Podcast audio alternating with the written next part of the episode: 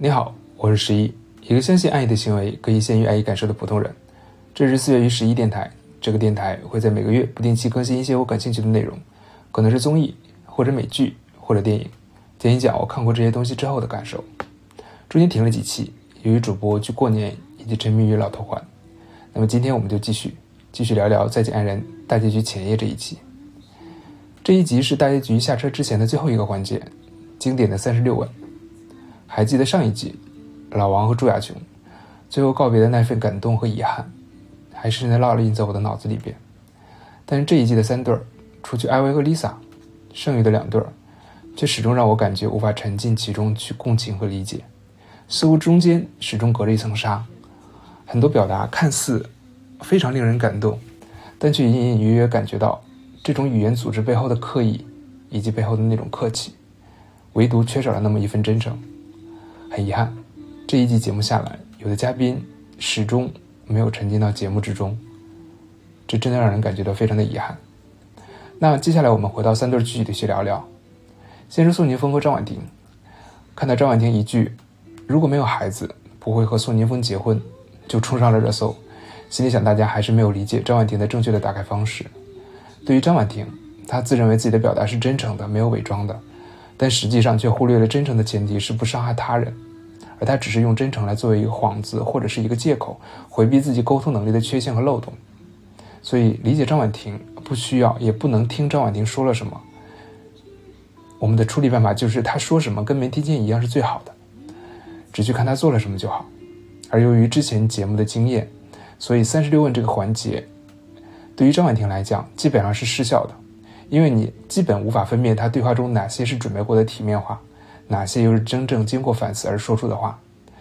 可能他自己也不知道。所以说，这可能也是下一集节目请嘉宾的时候必须要思考的问题。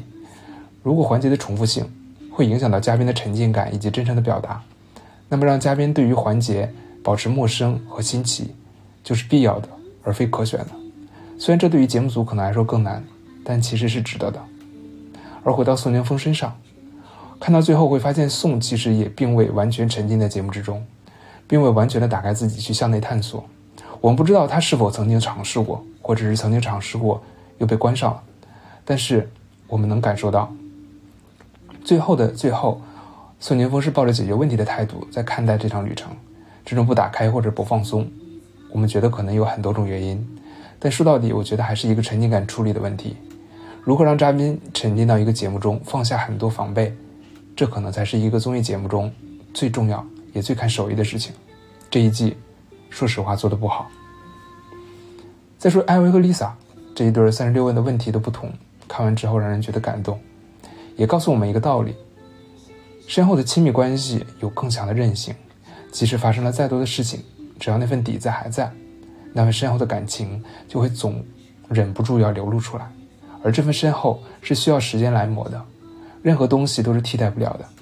所以我祝福艾薇和 Lisa，希望他们未来幸福健康。最后回到卢哥和苏诗丁，我很开心，很开心卢哥在这个过程中的成长。你能很清楚的看到一个男孩子变得更加成熟，他犯过错，他认过错，他成长了，所以我很为卢哥感到开心。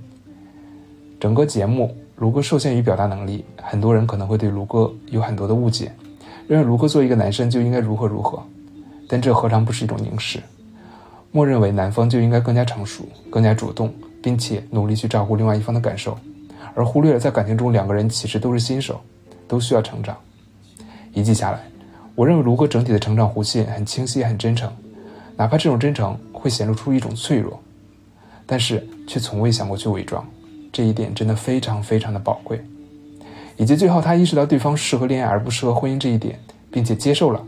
我觉得，对于卢哥来讲，他是真的放下了。既然对方不肯对于牢笼放手，那么我们何苦难为对方？放手才是对彼此最好的解法。挺好的，我为卢哥感到开心。至于苏苏，很遗憾，其余无话可说。